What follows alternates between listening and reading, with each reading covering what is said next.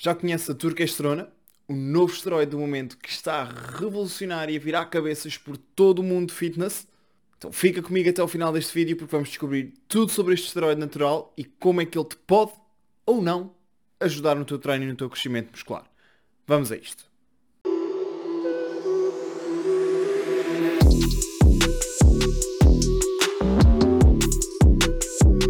estás no ramo do fitness, da suplementação ou quem sabe até mesmo do mundo dos esteroides anabolizantes, algo que não te escapou de certeza nos últimos tempos é o nome Turkesterona ou Turkesterone, que é basicamente um dos novos suplementos ou esteroides que está a ser muito falado no mercado do fitness em 2021 e 2022 e que não é nada mais, nada menos que um esteroide natural proveniente das plantas.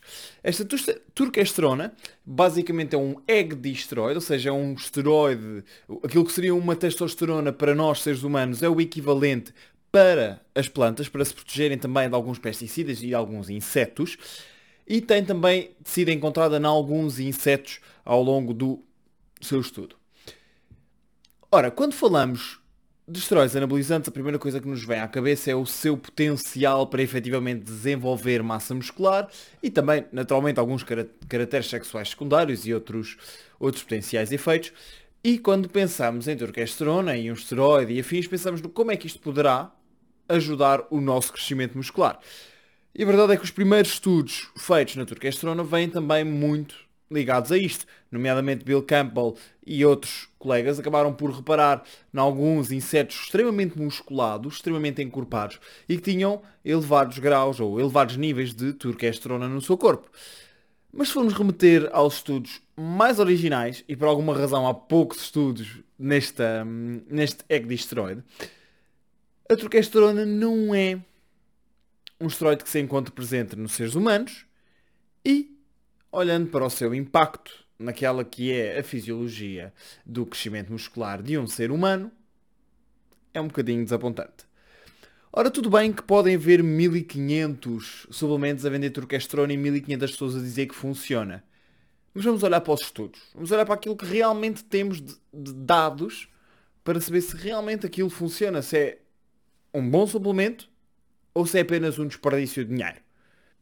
E se olharmos para o único estudo minimamente bem construído que temos, até minimamente recente aqui de 2019, se não me engano, em que temos quatro grupos, quatro grupos de participantes destreinados e onde desses 40 participantes vamos ter 10 do grupo controle, 10 de um grupo placebo, 10 de um grupo que leva dois comprimidos de um suplemento de turquesterona e outro grupo que leva 8 comprimidos desse mesmo suplemento de turquesterona.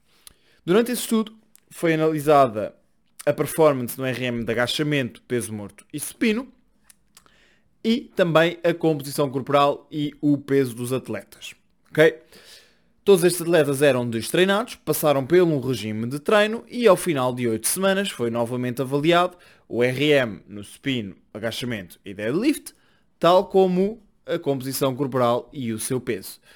E que resultados é que encontramos? O grupo com turquesterona cresceu mais do que o grupo que não estava a tomar turquesterona. Até agora, o que é que isto nos diria? Uau, turquesterona realmente resulta. Mas tínhamos dois grupos com turquesterona. E curiosamente, um deles levava quatro vezes mais do que o outro. Mas ele não cresce praticamente mais do que, do que o grupo que só levou duas doses. Hum, estranho.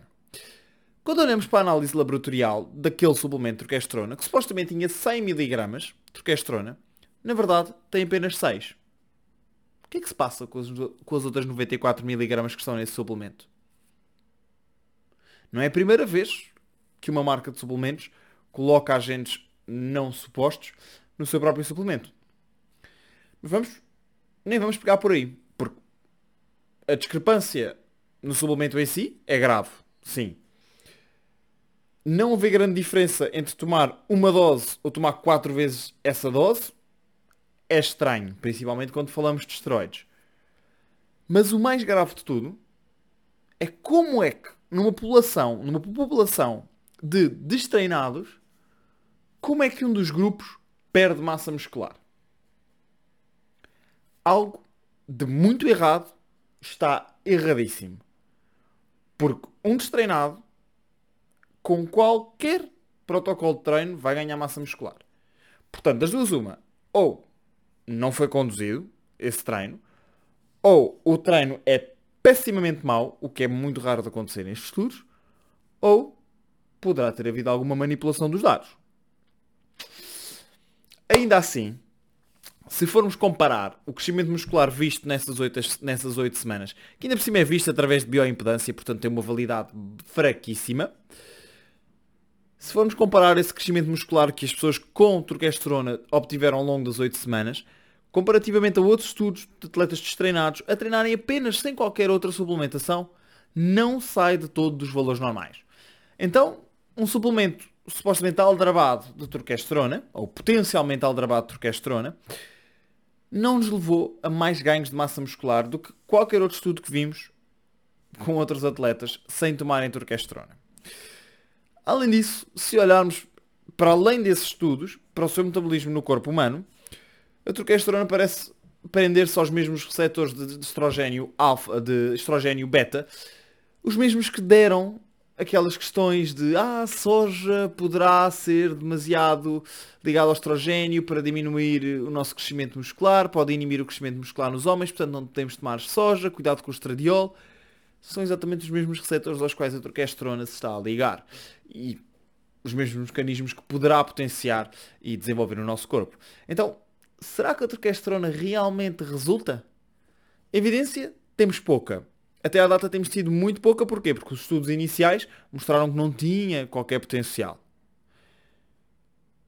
Esta última evidência que temos está altamente dúbia e desde 2019 não temos nada de novo em dois anos que nos mostre potencial de utilização.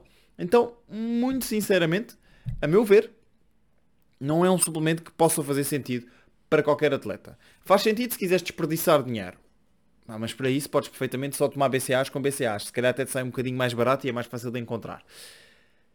Agora, se queres arriscar o teu dinheiro na turquestrona, provavelmente não vais ver nada de jeito. Também ainda não vais conhecer grandes contraindicações, portanto, cuidado. E terceiro, se vais gastar dinheiro em suplementação, antes de fazer isso, garante que tens o teu treino e a tua alimentação bem otimizadas. E se não sabes como o fazer, pega no nosso podcast, pega nos nossos artigos do blog, Subscreve o nosso canal para não perderes mais um vídeo. E não te esqueças de ver o nosso Instagram onde colocamos dicas diariamente. Só depois de aplicares tudo isso é que começa a fazer sentido em pegares na suplementação. Porque senão estás a meter a carroça à frente dos bois e não vais conseguir ir a lado nenhum. Ouve o que eu te digo, vai valer a pena. Espero que tenhas gostado deste vídeo. Se quiseres ver alguma review de algum suplemento ou se quiseres que toque um bocadinho mais dentro daquilo que foi o protocolo para explicar as questões da turquesterona, Diz-me, terei todo o gosto em fazer uma parte 2 deste vídeo com mais rigor científico se assim o quiserem. Conto contigo já no próximo vídeo. Não te esqueças, subscreve o canal. Bons treinos!